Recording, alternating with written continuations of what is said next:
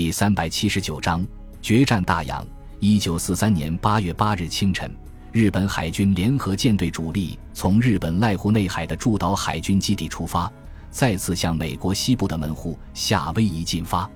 日本联合舰队司令官山本五十六认为，如果想迫使美国海军进行海上决战，必须攻敌之必救。因此，只要全力攻击夏威夷，必然能够把美国太平洋舰队的主力吸引过来。山本五十六坚信，以日本海军的雄厚实力，绝对能够堂堂正正地击败美国海军，从而彻底控制整个太平洋，切断澳洲盟军的海上生命线，取得澳洲战役的胜利。偷袭珍珠港的成功，再加上太平洋战争爆发之后，日本海军横扫南太平洋。屡战屡胜，在民间的声望与日俱增。因此，日本天皇在御前会议上首肯了山本五十六的计划，并于七月底发布了大海令，正式启动夏威夷决战计划。山本五十六知道，与一年前相比，美国太平洋舰队的实力已经得到大幅度的提升。因此，为了确保胜利，日本海军几乎倾巢而出，出动航空母舰十一艘，水上飞机母舰六艘。战列舰十一艘，重巡洋舰十三艘，轻巡洋舰九艘，驱逐舰六十八艘，潜艇二十四艘，扫雷舰五艘，运输舰二十六艘，后勤补给舰三十艘，飞机八百余架，陆军三万余人，海军两万五千余人的庞大兵力来执行这一计划。山本五十六亲自担任突击舰队的最高指挥官。正当信心爆棚的日本海军舰艇编队在波涛汹涌的太平洋上劈波斩浪、高速航行的时候，美国太平洋舰队已经在夏威夷海域集结完毕，以逸待劳，准备迎头痛击日本海军。因为日本海军的电报密码已经被美国海军情报部门成功破译了。美国海军太平洋舰队司令尼米兹上将了解了山本五十六的企图之后，决心针锋相对。与日本海军在瓦胡岛海域展开战略决战，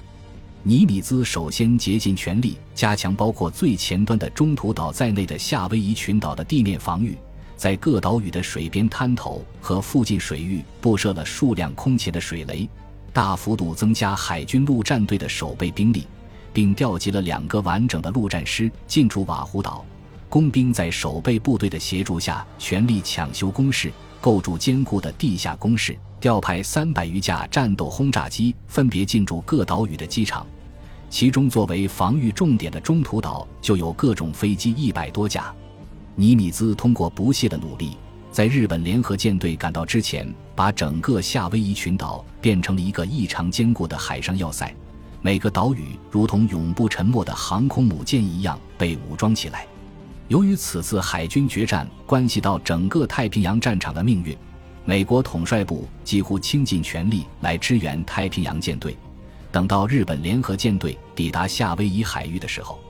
尼米兹的手中已经集结了一支同样规模空前的舰队。这支舰队包括航空母舰十二艘、护航航母八艘、战列舰十三艘、巡洋舰十四艘、驱逐舰五十八艘、后勤补给船五十余艘、潜艇三十二艘、作战飞机一千两百余架。其中舰载机九百余架，尼米兹制定的是防守反击战略，即首先用海岛守备部队和陆基轰炸机战斗机群消耗疲惫日本海军，然后再出动海军主力，一举击溃日本海军。一九四三年八月二十五日下午两点钟，美军部署在中途岛上的侦察机在距离中途岛以南两百海里的位置，首先发现了日本联合舰队的踪迹。中途岛上的战斗轰炸机紧急升空，向日本舰队的前锋猛扑过去。与此同时，日本侦察机也发现了美军侦察机，向舰队发出紧急警报。夏威夷海战的前哨战随即爆发。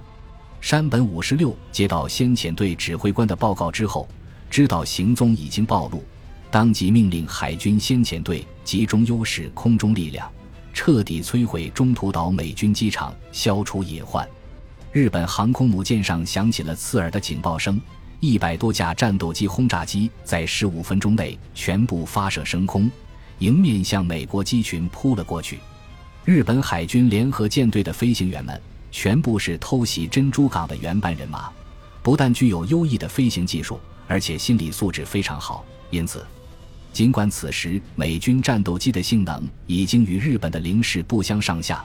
但是依然在空战中处于下风。经过二十分钟的激战，日本战斗机共击落十五架美机，而自己只损失了四架，使全部轰炸机躲开了美机的拦击，安全抵达中途岛上空。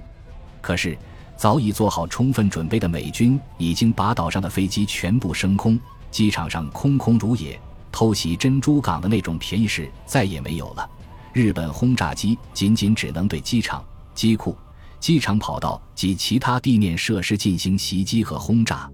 由于第一次攻击没有达到预期目的，日军只得进行第二次攻击。就在这个时候。升空之后的美军战斗轰炸机群再次向日军舰队猛扑过来。经过半个小时的激烈搏杀，日本护航战斗机群共击落美机二十五架，自己只损失了八架战斗机。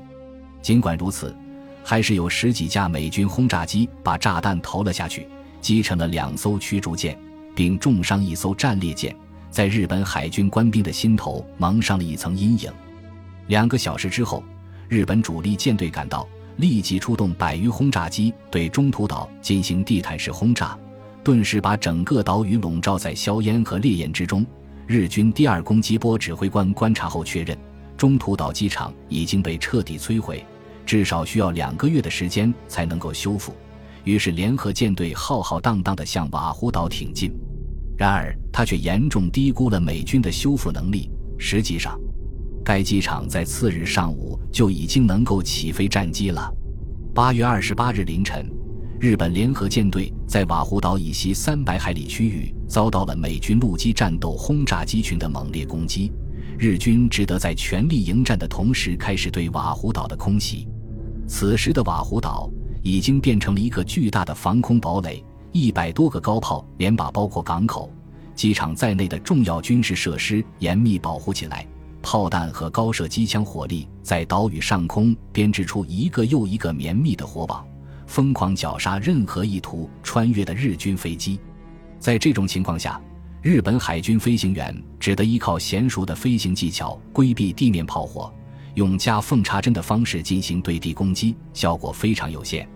经过整整四个小时的攻击，瓦胡岛上的地面防空阵地仍然没有被全部摧毁。而美军地面部队总是在日军轰炸的间隙全力修复被摧毁的炮弹，接纳返航的战机，迫使日军在延长空袭时间的同时，逐步加大攻击力度。原先准备用来对付美军舰队的轰炸机群全部换掉鱼雷和舰艇炸弹，改用航空炸弹加入对地攻击的行列。此时，大部分日本飞行员都已经连续升空作战三四个架次。作战时间达到两个小时以上，从精神和肉体都非常疲惫。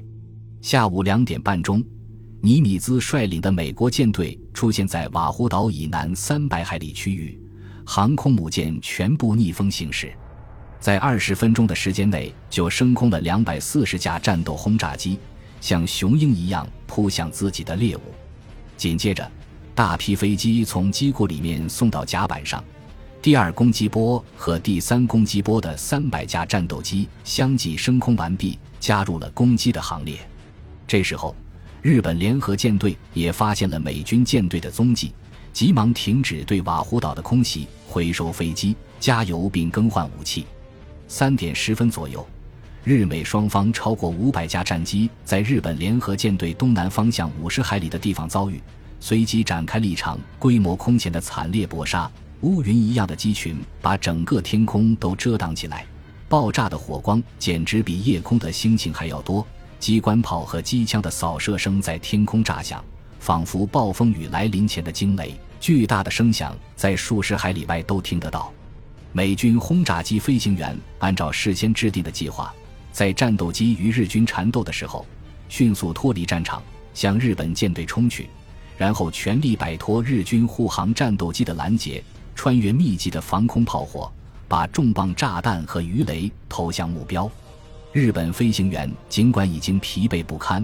但是凭借顽强的意志和出色的个人技术，仍然掌握了空战的主动权，在成功击退美军战斗机之后，掩护轰炸机群对美军舰艇发动攻击。相对于日军来说，美军在飞机的数量上占据优势，但是飞行员的素质又不如对手，于是堪堪打成平手。两个小时的搏杀之后，日本有两艘航空母舰被击沉，一艘重伤，而美军则被击沉三艘，一艘重伤。然而，随着时间的推移，美军的数量优势开始发挥作用，战争的天平逐渐向美军倾斜下去。就在这个时候，中途岛机场和瓦胡岛机场的陆基战斗轰炸机群加入战团，开始形成压倒性的优势。山本五十六终于意识到自己已经无法赢得这场胜利，只得在夜晚降临之前下令撤退。夏威夷海战旋宣告结束。虽然双方的损失基本相当，但是美国雄厚的实力使太平洋舰队可以在几个月的时间内就恢复过来，而日本却连优秀的飞行员都无法满足需要，更不用说耗资巨大的航空母舰了。于是，美国太平洋舰队夺回了太平洋的主动权。